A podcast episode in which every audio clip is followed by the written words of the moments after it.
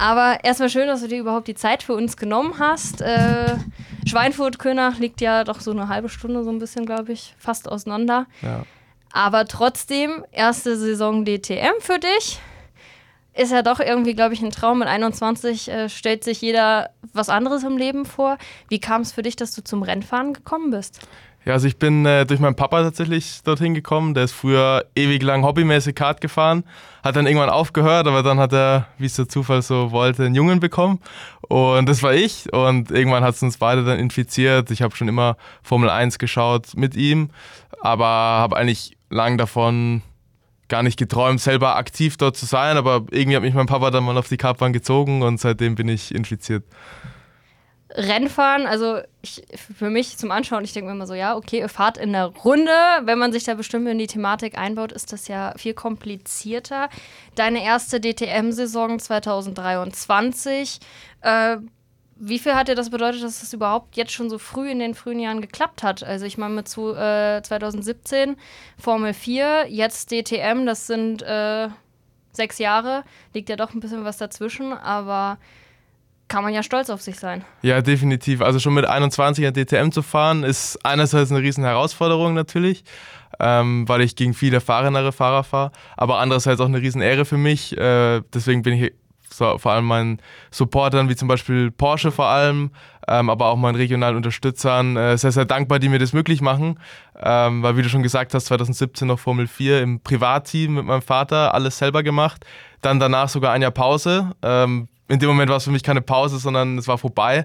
Und dann irgendwie habe ich doch wieder den, den Weg in die Porsche-Schiene gefunden und seitdem einen super starken Partner an meiner Seite, der an mich glaubt und der mir das auch möglich macht. Und jetzt letztes Jahr nach meinem Gewinn im Porsche Carrera Cup Deutschland gleich in die DTM muss ich zwar erstmal einmal tief durchatmen, weil es für mich, ich wusste, dass es ein bisschen der Sprung ins Haifischbecken ist.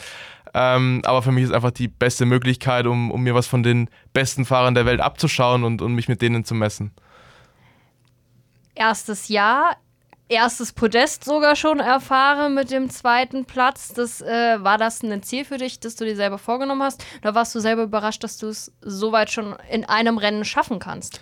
Ja, also ich wusste es, ähm, dass ich es einmal auf Podest schaffen will. So als Rookie ist das einfach eine gute Schlagzeile und als ich es dann geschafft habe, ist natürlich eine Riesenlast von mir selber gefallen, die ich mir hauptsächlich selber gemacht habe, weil als Rookie äh, erwartet nicht, erwarten die Leute nicht viel von einem. Aber ich habe mir das selber als Ziel gesetzt.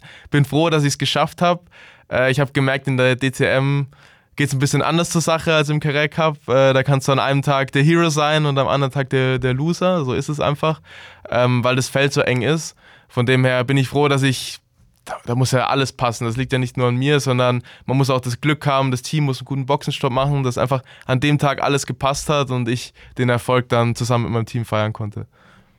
Das macht dir natürlich, also man merkt es ja, du hast da totale Energie, du hast da totale Freude dran. Das ist irgendwie so, als würde dir das äh, Benzin durch die Adern fließen, sage ich jetzt mal. Ähm, zwei Rennen in diesem Jahr für die DTM stehen noch bevor. Ähm, was hast du dir dafür vorgenommen? Ja, also jetzt äh, muss ich sagen, nach meinem Podest kam so eine kleine Flaute. Das ist äh, natürlich nicht so schön. Äh, dennoch habe ich die Wochenende genutzt und viel dazugelernt. Ähm, und ich denke auch, dass wir als Team auch nochmal was äh, uns verbessern können und was dazugelernt haben. Und jetzt möchte ich natürlich nochmal ein Highlight setzen am Ende der Saison, um so die Saison zu beenden. Aus dem Meisterschaftskampf äh, bin ich schon ein bisschen länger raus äh, das ist, denke ich, normal als, als Rookie, dass ich nicht gleich komme und äh, direkt Meister werde. Äh, von dem her möchte ich einfach einzelne Rennen nutzen und, und da Highlights setzen. Das ist mein Ziel. Und neben der DTM fahre ich auch noch in anderen Rennserien, wie zum Beispiel der GT World Challenge. Ähm, und da steht auch noch ein Rennen in Barcelona an, was wir natürlich auch hoffentlich gewinnen wollen. Da drücken wir natürlich erstmal überhaupt die Daumen. Ähm, wie trainiert man das denn jetzt? Also, man hat ja nicht einfach neben, der, neben dem Haus äh, eine Bahn, wo man einfach dauerhaft üben kann. Äh, Nürburgring, Hockenheimring ist ja alles, äh, irgendwie muss man da ja hinkommen. Äh, wie trainiert ihr? Ist das dann Simulator oder wirklich auch vor Ort auf den Strecken? Ja, das Training ist tatsächlich sehr facettenreich. Also eine Bahn neben dem Haus wird es natürlich sehr einfach machen. Das geht leider nicht. Ähm, aber ja, klar, man nutzt Testtage mit dem Team, um sich auf Rennen vorzubereiten, weil die Autos sind mittlerweile so komplex. Äh, da braucht man einfach viel Zeit, um das Auto zu verstehen und auf jede Strecke spezifisch einzustellen. Äh, allerdings sind natürlich die Testtage mit, mit hohen Kosten verbunden. Äh, wir sind jeden Tag irgendwie auf der Rennstrecke am Fahren, meistens so ein bis zwei Tage vor jedem Rennwochenende. Ähm, und dann natürlich als Fahrer nutzt man dann natürlich die, diese Learnings aus den Testtagen, um sich dann äh, auf dieses Rennwochenende vorzubereiten mit Datenanalyse, Videoanalyse. Aber ich habe natürlich zu Hause auch einen Simulator, den ich äh, sehr viel benutze, äh, was mir auch sehr, sehr viel bringt als Fahrer, vor allem auch im Winter. Wenn es keine Rennen gibt, kann man einfach online ja wirklich gegen sehr, sehr gute Fahrer auch fahren. Das hat weitaus nichts mehr mit, mit Zocken oder Gaming zu tun, sondern es ist tatsächlich auch E-Sports, eine Art von, von Sport. Und äh, das ist für mich einfach ein schönes Tool, um im Winter so ein bisschen im Wettkampfmodus drin zu bleiben, weil das ist einfach das, was ich brauche. Ich brauche, muss mich gegen andere messen, das, so bin ich einfach. Und natürlich auch äh, Ausdauertraining vor allem. Ähm, Krafttraining ein bisschen schwierig, weil wir müssen natürlich als Rennfahrer auch aufpassen, vor allem auch mit meiner Größe, dass wir nicht zu schwer sind. Das macht auch einen großen Unterschied. Von dem her viel Ausdauertraining, vor allem auch für 24-Stunden-Rennen, um da äh, nicht müde zu werden, nicht schlapp zu machen, sondern immer Vollgas geben zu können. Du hattest ja auch äh, in diesem Jahr 24-Stunden-Rennen schon gehabt. Äh, wie war dieses Erlebnis für dich? Ich meine, man muss wach bleiben, man kann nicht einfach mal eben aus dem Auto raus, weil man muss ja irgendwie 24 Stunden fahren und am Ende ja auch ins Ziel kommen. Wie war für dich das erste 24-Stunden-Rennen? Ja, genau. Also wir sind äh, zwei 24-Stunden-Rennen tatsächlich gefahren. Einmal auf der Nordschleife und dann für mich das Highlight in, in Spa, 24 Stunden. Ähm, das größte GT-Rennen der Welt, 72 Autos. Äh, jeder hat die gleiche Art von Auto, also jeder kann um den Gesamtsieg mitfahren. Ähm, sind wir Fünfter geworden äh, mit nur drei Fahrern. Das ist vorgeschrieben in der, in der Pro-Klasse. Ähm, das ist natürlich sehr anstrengend, ähm, weil man sitzt gut zwei Stunden im Auto. Das ist schon sehr, sehr lang. Aber da muss man natürlich auch überlegen, die anderen sitzen auch nur zwei Stunden im Auto. Das heißt, du hast maximal ja, dreieinhalb, drei Stunden Pause und äh, das zerrt schon an einem. Also als ich danach auf die Waage bin, habe ich mich schon war ich sehr überrascht. Äh, ich glaube drei Kilo weniger als sonst. Da muss man natürlich erstmal wieder unter die Lebenden kommen, habe ich so gesagt. Ähm, aber es hat mir mega viel Spaß gemacht, einfach wenn man nachts um 3 Uhr durch die Dunkelheit fährt, voll Gas und, und weiß, es geht um jedes Zehntel. Ähm, hat mir auch extrem viel Spaß gemacht, aber es ist natürlich was komplett anderes als zum Beispiel in der DTM. Du hast ja auch angesprochen, du, ähm, dieses E-Sport ist für dich im Winter so Übungen und Training mit bei. Aber du hast das ja auch eigentlich mal so, wenn ich mich richtig informiert habe, ja auch äh, Wettkämpfe gemacht. Was macht dir denn mehr Spaß, dieses E-Sportler-Dasein oder doch lieber im Auto selber sitzen und die Rennstrecke abfahren? Ja, also es ist immer schwer zu vergleichen. Klar äh, macht es in echt mehr Spaß, einfach weil es mit mehr Emotionen für mich verbunden ist und da geht es auch um mehr. Aber ja, ich bin äh, vor allem in meiner Rennpause 2018 äh, auch Weltmeisterschaften im, im E-Sports gefahren, im, im Sim-Racing. Ähm, das hat mir als Fahrer auch extrem viel gebracht, weil es ist einfach sehr, sehr cool, weil es viel greifbarer ist für alle. Ähm, es gibt viel mehr Fahrer in der virtuellen Welt als in der echten Welt. Von dem her kann man sich natürlich auch äh, mit einem sehr, sehr breiten Spektrum an Talent messen. Ähm, von dem her sind diese Wettkämpfe unglaublich eng und, und hart umkämpft. Ähm, und von dem her bringt es mir als Fahrer sehr viel. Und ich finde es auch schön, ähm, wenn man einfach dort als, als echter Rennfahrer mit dabei ist, dann ist man bei den Fans sehr nahe, einfach weil das deren Art ist, Motorsport für sich auszuleben. Und zum Beispiel jetzt letztes Rennen am, am Sachsenring bei DTM gab es auch eine Competition, wo die schnellsten Zuschauer auf der Rennstrecke gegen mich antreten können im Sim-Racing. Und ich finde, es war einfach eine schöne Möglichkeit, um da in dieser Beat the Pro Challenge einfach den Fans ein bisschen näher zu kommen. Das klingt auch äh, total nach äh, Spaß, Fan-Nähe. Ähm, man hat ja auch immer so die Sache, äh, irgendwie jeder in Deutschland, wenn man an Sport denkt, dann ist es der Fußball. Dann kommt irgendwann mal so dazwischen drin der Handball. Formel 1 schauen auch ganz viele. DTM ist ja dann doch auch eher mehr Sparte. Äh, wie wichtig sind dann auch äh, Unterstützer wie Familie, die Sponsoren, die du hast, die einfach auch an dich glauben, weil wenn so viele Fans kennen dich dann ja im ersten Moment auch nicht, die musst du dir ja jetzt erstmal aufbauen als Rookie. Äh, wie wichtig ist dann auch gerade der Rückhalt von Freunden, Familie und allen weiteren Angehörigen oder vielleicht auch die, die schon dich, weiß ich nicht, aus Könach kennen und sagen so, wir müssen da jetzt mal DTM einschalten. Ja, also ich bin natürlich immer extrem dankbar für den Support, ähm, vor allem auch, wenn es mal nicht so gut läuft, weil dann sieht man wirklich, wer auf der Seite von einem steht und das bedeutet mir extrem viel, äh, sei es jetzt von meiner Familie, die schon seit Anfang an dabei sind und immer auf der Rennstrecke mich begleitet haben, sei es von meiner Freundin und, und meinen Sponsoren und Partnern, wie zum Beispiel Porsche, die auch erstens mal mir diese Möglichkeit geben und zweitens immer hinter mir stehen. Und für mich ist natürlich die DTM die beste Plattform, um neue Fans auf mich aufmerksam zu machen. Ähm, wir haben jedes Mal, jeden Tag eine Stunde äh, Pitwalk, wo die Fans wirklich in die Boxengasse können, äh, ganz nah an, an die Autos und an uns Fahrer ran. Ähm, und da ist es einfach extrem schön, dass immer mehr Leute auf mich aufmerksam werden, jetzt schon anfangen, es ist für mich neu, äh, Fanpages zu machen auf, auf Instagram und Videozusammenschnitte und so. Es ist einfach cool, sowas zu sehen. Das äh, bedeutet mir extrem viel und äh, zeigt mir auch, dass ich da auf dem richtigen Weg bin. Was hast du dir selber für die nächste Zeit vorgenommen? Ich meine, DTM-Saison ist jetzt erstmal dann demnächst beendet. Ähm, weißt du schon, wie es weitergeht die nächsten Jahre? Ist weiter Plan, äh, DTM zu fahren? Ja, also dadurch, dass ich jetzt ähm, seit diesem Jahr ähm, ja, Profi-Rennfahrer bei Porsche bin, habe ich einerseits den Luxus und andererseits die Qual, dass ich mich um nichts mehr kümmern muss. Ähm, Porsche gibt mir das Programm für mein nächstes Jahr. Ähm, von dem her dauert das noch ein bisschen, bis das feststeht. Ähm, ich bin aber sehr, sehr dankbar dafür, weil ich erinnere mich noch an die Zeiten davor, wo man sich um alles selber kümmern muss, wo man bis manchmal Februar, März nicht weiß, ob man überhaupt ein Cockpit hat für, das, für die kommende Saison. Ähm, von dem her lasse ich das einfach mal auf mich zukommen, konzentriere mich jetzt auf die letzten Rennen und bin zuversichtlich, dass ich irgendwo ein schönes Cockpit bekomme.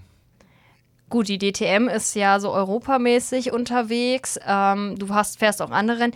Äh, wie oft bist du eigentlich dann zu Hause? Also wirklich mal in Könach, zu Hause, im eigenen Bett, sage ich das mal, weil jeder sagt ja so, im eigenen Bett schläft sich ja am besten. Wie oft bist du eigentlich zu Hause oder bist du eher mehr so Jet-Set-Leben, äh, weil von Woche zu Woche äh, weltweit unterwegs?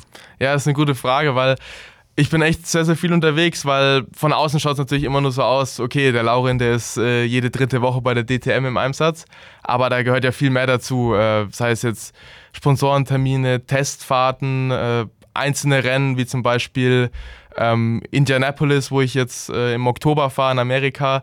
Da geht auch schon eine Woche drauf, ähm, aber ich bin sehr, sehr dankbar dafür.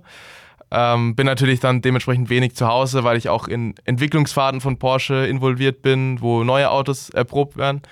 Ähm, aber ja, man ist natürlich für jede Nacht zu Hause dankbar. Ähm, andererseits habe ich mir das ausgesucht ähm, und für mich ist das einfach der, der, das gehört dazu und ähm, ich bin trotzdem froh, wenn ich auch bei meiner Familie bin.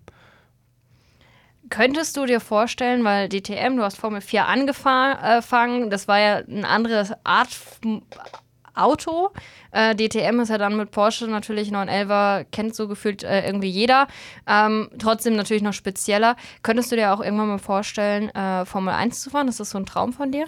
Also ich muss tatsächlich sagen, ich bin, glaube ich, einer der wenigen Fahrer, die noch nie von der Formel 1 geträumt haben, weil ich mir einfach nichts vormachen wollte. Für mich ist es so weit weg und so distanziert, da kommt man mit Talent allein gar nicht weit, da kommt man nicht mal nah dorthin. Äh, von dem her fühle ich mich wohl da, wo ich bin. Ich kann mich mit der Marke Porsche identifizieren und äh, denke auch, dass ich da einen sehr langfristigen Partner habe, wo ich auch als, ähm, ja, wie soll ich sagen, als, als Profi-Rennfahrer eine Planungssicherheit habe. Ähm, und wo ich mich einfach wohlfühle, das ist ein super Team, äh, eine super Marke und äh, ja, da, da sehe ich mich einfach in Zukunft. Und natürlich haben sie auch noch ein Zentrum direkt vor der Haustür bei euch stehen. Genau. Das ist natürlich auch nochmal wieder irgendwo so ein bisschen heimatverbunden. Ähm, du sagst, ja, fühlt sich da zu Hause, DTM. Was, was wäre für dich mal so der Traum? Was könntest du dir vorstellen? Ähm, willst du irgendwann so derjenige mal sein, der auch den Titel sich schnappt oder erstmal jetzt von Jahr zu Jahr aus dieser Rookie- Position rauszurücken, weil man hat ja da gute Fahrer neben sich. Ähm, kann man sich von denen überhaupt auch mal was abschauen oder muss man wirklich, sich wirklich auf sich konzentrieren? Ja, ich habe natürlich eine sehr lange Liste äh, an Dingen, die ich noch erreichen will. Mein Vorteil ist, dass ich erst 21 bin, von dem her habe ich noch ja, genügend Zeit, um, um da Stück für Stück mich abzuarbeiten. Und natürlich, DTM-Champion steht sehr weit oben auf der Liste. Ähm, und ich denke, das ist auch in, in mittelfristiger Zukunft machbar. Ich, ich sehe da auf jeden Fall das, das Potenzial und das ist auch eines meiner großen Ziele. Und ja, von den anderen Fahrern kann man sich natürlich äh, viel abschauen als Team. Ich habe ein sehr, sehr gutes Verhältnis zu, meinem Teamkollegen. Da tauscht man sich natürlich aus und man äh, teilt auch Daten und Videos, um einfach, in der DTM geht es um Tausendstel teilweise, um, um da diese Zeit auf der Strecke zu finden. Ähm, da kann ich mich als Fahrer viel weiterentwickeln aber auch zum Beispiel die Zweikämpfe mit, mit anderen Fahrern von anderen Herstellern, wo es teilweise sehr, sehr hart zur Sache geht, äh, kann man sich auch viel abschauen und langsam lernt man auch die Fahrer kennen, wer wie drauf ist, wer mal mehr reinhält, wer mal weniger reinhält. Und ähm, ja, ich, für mich ist das als Rookie extrem wertvoll. Äh, kann ich mir so viel abschauen von anderen Fahrern und mich auch selber einfach extrem weiterentwickeln. Jetzt wird natürlich mit der ersten Saison DTM auch die Aufmerksamkeit der Medien äh, ja immer größer.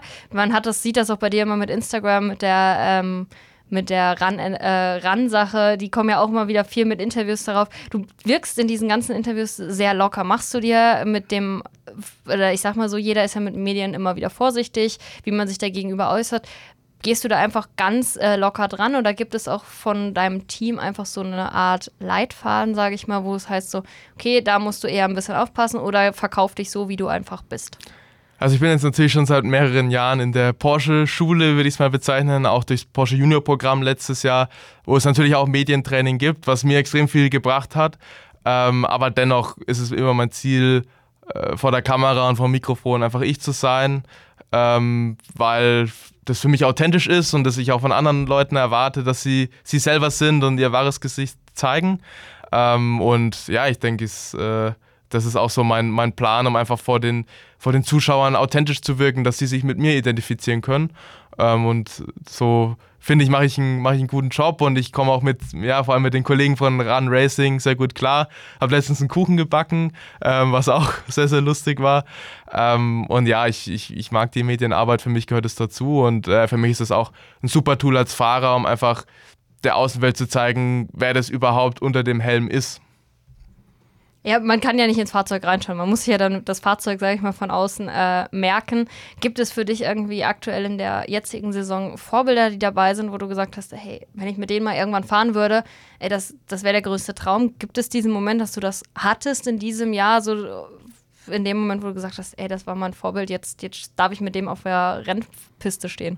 Ja, also das, ähm, ich verfolge natürlich die Porsche-Welt schon sehr, sehr lange und dieses Jahr hatte ich beim 24-Stunden-Nürburgring die Möglichkeit, mit äh, Laurenz Fantor zu fahren. Ähm, der kommt aus Belgien, der ist schon sehr, sehr lange bei Porsche und auch sehr erfolgreich, hat schon 24 Stunden Nürburgring und alles Mögliche gewonnen. Äh, ist jetzt bei Porsche Werksfahrer ähm, im, im Hypercar in Le Mans.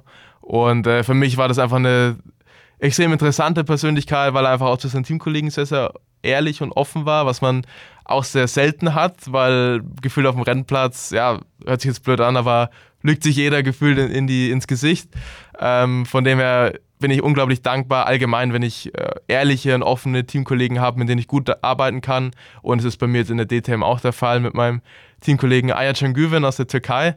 Da auch coole Story, den habe ich tatsächlich, ich glaube, vor sechs Jahren am, am Simulator kennengelernt. Äh, da sind wir gegeneinander ein Online-Rennen gefahren, sind uns natürlich komplett ins Auto gefahren, haben uns gegenseitig abgeschossen und danach äh, im Chat böse Nachrichten ausgetauscht und jetzt sind wir DTM-Teamkollegen. Also es ist schon sehr lustig und äh, machen wir immer noch Späße drüber. Und mir ist einfach wichtig, immer einen guten Draht zu meinen Teamkollegen zu haben. Das ist auch schön, das, das merkt man. Ich weiß nicht, dir, hast du noch gerade eine Frage? Alles gut.